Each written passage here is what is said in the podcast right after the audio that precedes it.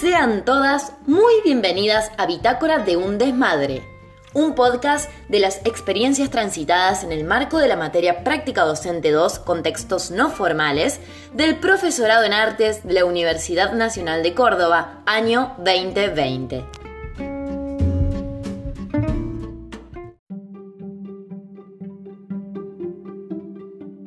Hola, hola, hola a todas. ¿Cómo dice que le va, señor? Aquí estamos, transitando esta experiencia que llamamos Bitácora de un desmadre, que, como bien eh, les contaba en el episodio 1, viene a representar, viene a resumir, a mostrar, a expresar todo lo que significó para mí este paso por eh, este cuatrimestre extraño de cursada, pero no por eso menos grato. Sin más dilaciones, les invito a que se queden a escuchar este episodio y comenzamos. 1. ¿Qué significa un pantano para una flor de loto? Medio vital para seguir creciendo, para seguir floreciendo. Pregunta comodín para salvarme esta vez. Hashtag 2020. Estamos jugando con cartas altas, pero con oponentes heavies. Tengo la estrategia y un plan. Tengo el contenido, forma y metodología, problema y objetivo. La técnica la improvisaré. 2 el sin cesar del sin sentido que me come la comida. Yo le hago frente, lo sacudo constantemente, tipeo eterno en sus ojos rabiosos. Es táctil mi cara. Tus yemas son poderosas.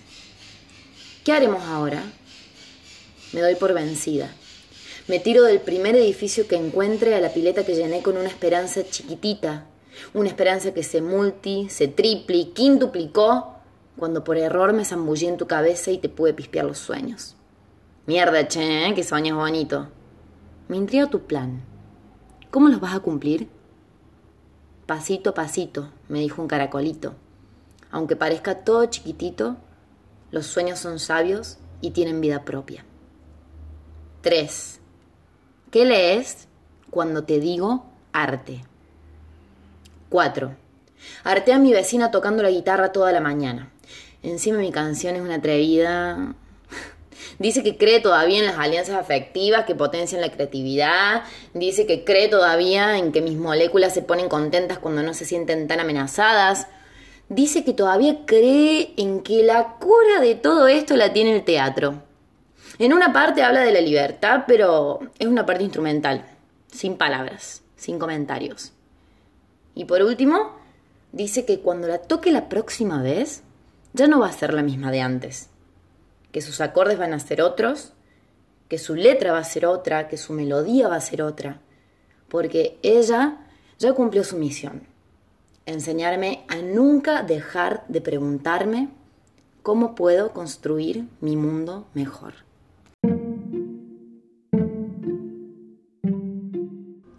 ¿Qué lees cuando te digo arte? Retomo esta pregunta para animarme a decir que nunca la vamos a poder definir como algo cerrado, como algo encasillado. Creo que responder qué es el arte es imposible. El arte es rebelde y no permitiría nunca que eso le suceda. Sería una injusticia. Por el momento solo tenemos la certeza de que solo sé que no sé nada y de que el arte es algo móvil y cambiante y que más que despejar viene a traernos dudas de las certezas que ya tenemos. Entonces se nos llena el todo de preguntas que no sabemos responder, pero las que nos animamos a esbozar alguna idea que nos alivie un poco el dolor de la incertidumbre. Y déjenme que me ponga un toque filosófica, ¿no? Eh, ¿A ustedes no les parece interesante pensar en conjugar el arte con la educación popular?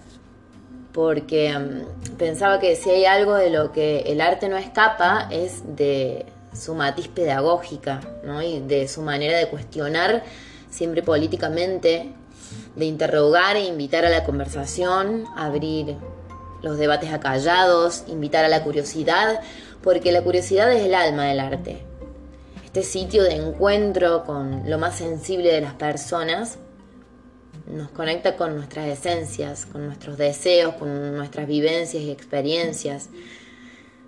El arte siempre va a preguntar cosas a las que solo podemos responder con arte. Es allí donde se generan vínculos sinceros, donde podemos hacer las cosas de maneras diferentes a la que estamos acostumbradas, eh, aprovecharnos de la metáfora como un medio sensible para materializar aquello que sentimos y pensamos. El arte, por más de que suene bastante abstracto, creo que siempre habita mundos olvidados, así como la educación que se plantea desde una perspectiva popular. Em, las dos habitan mundos invisibilizados, en donde lo personal es aún más político. Y por eso, como dice Boal, el arte es un ensayo para la revolución, y yo le agrego, haciendo un verso sin esfuerzo, la revolución de la educación. Porque su posicionamiento siempre es crítico. Incluso cuando no se critica nada, eh, su existencia, así como la de las personas, no es algo aislado. Es un fenómeno sitiado que hace un recorte de su lectura del mundo. Y pensaba, ¿no? Cuando jugamos de pequeñas, estamos actuando todo el tiempo. O sea, cumplimos roles y ponemos pautas, pero nos lo tomamos tan en serio, lo vivimos con una verdad, que luego creo que vamos perdiendo, a no ser que nos dediquemos al teatro pero siento que nos formateamos. Pareciera que vivimos en un loop constante eh, y dejamos la creatividad de lado, la dejamos de percibir como modo de vida, dejamos de jugar.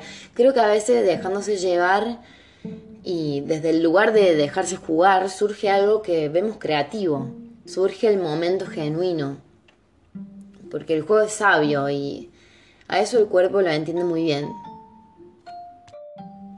Todas tenemos algo para contar y para decir. Desde ahí las invito a todas a ser artistas, a recrearnos como las artistas desorientadas que apuestan a que en, que en el barrio hay un buen puerto, como, como dice Susy Shock, eh, hay que sanar el mercado con el arte. Hay que hackearlo para nacer artistas y no morir como robots abrir los ojos para ver también los escenarios dormidos que hay en el espacio público para poder intervenirlos. En el episodio pasado hablé sobre lo artístico trashumante y esta manera de pensar las prácticas artísticas me parece fundamental hoy en día para no adormecernos en el viaje que es eh, fabricarnos un corazón resistente en este tiempo decadente. Entonces, las invito para cambiar un poco las perspectivas a arrebatarle el arte a la élite. Eh, a quienes están inertes, produciendo solo con el signo pesos en la frente, a quienes se creen que deciden y señalan con ese dedo juzgador, con nota, evaluando lo que es el arte y lo que no. Porque al fin y al cabo, ¿quién resistirá cuando el arte ataque, no? Entonces, la idea es, eh, bueno, tomar las armas, que la fabriquemos a base de empoderamiento para que se escuche de una vez por todas lo que tenemos para decir. Y ahí las quiero ver. Bueno, y para ir cerrando, creo que a la educación popular le pertenece esa potencia y abre esa posibilidad de generar identidad individual y colectiva, porque mm, cuando te encontrás con otras personas que están en la misma que vos, sentís que formas parte de una comunidad formas parte de una red y empezás a sentir que aumenta tu potencia, que una partecita de vos empieza a latir y se empieza a empoderar.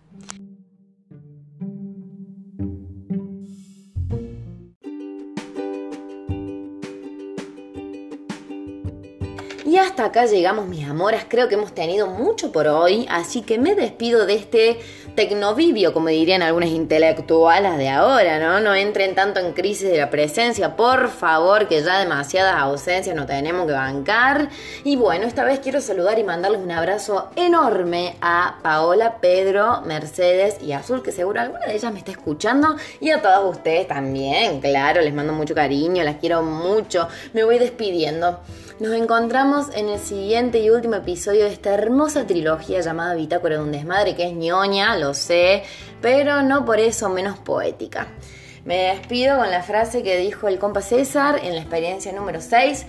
El arte es una expresión que renace todo el tiempo, que renace en mí y que va leteando como un ave que va buscando su lugar en el mundo. Se me cuidan. Besito, besito, chau, chau.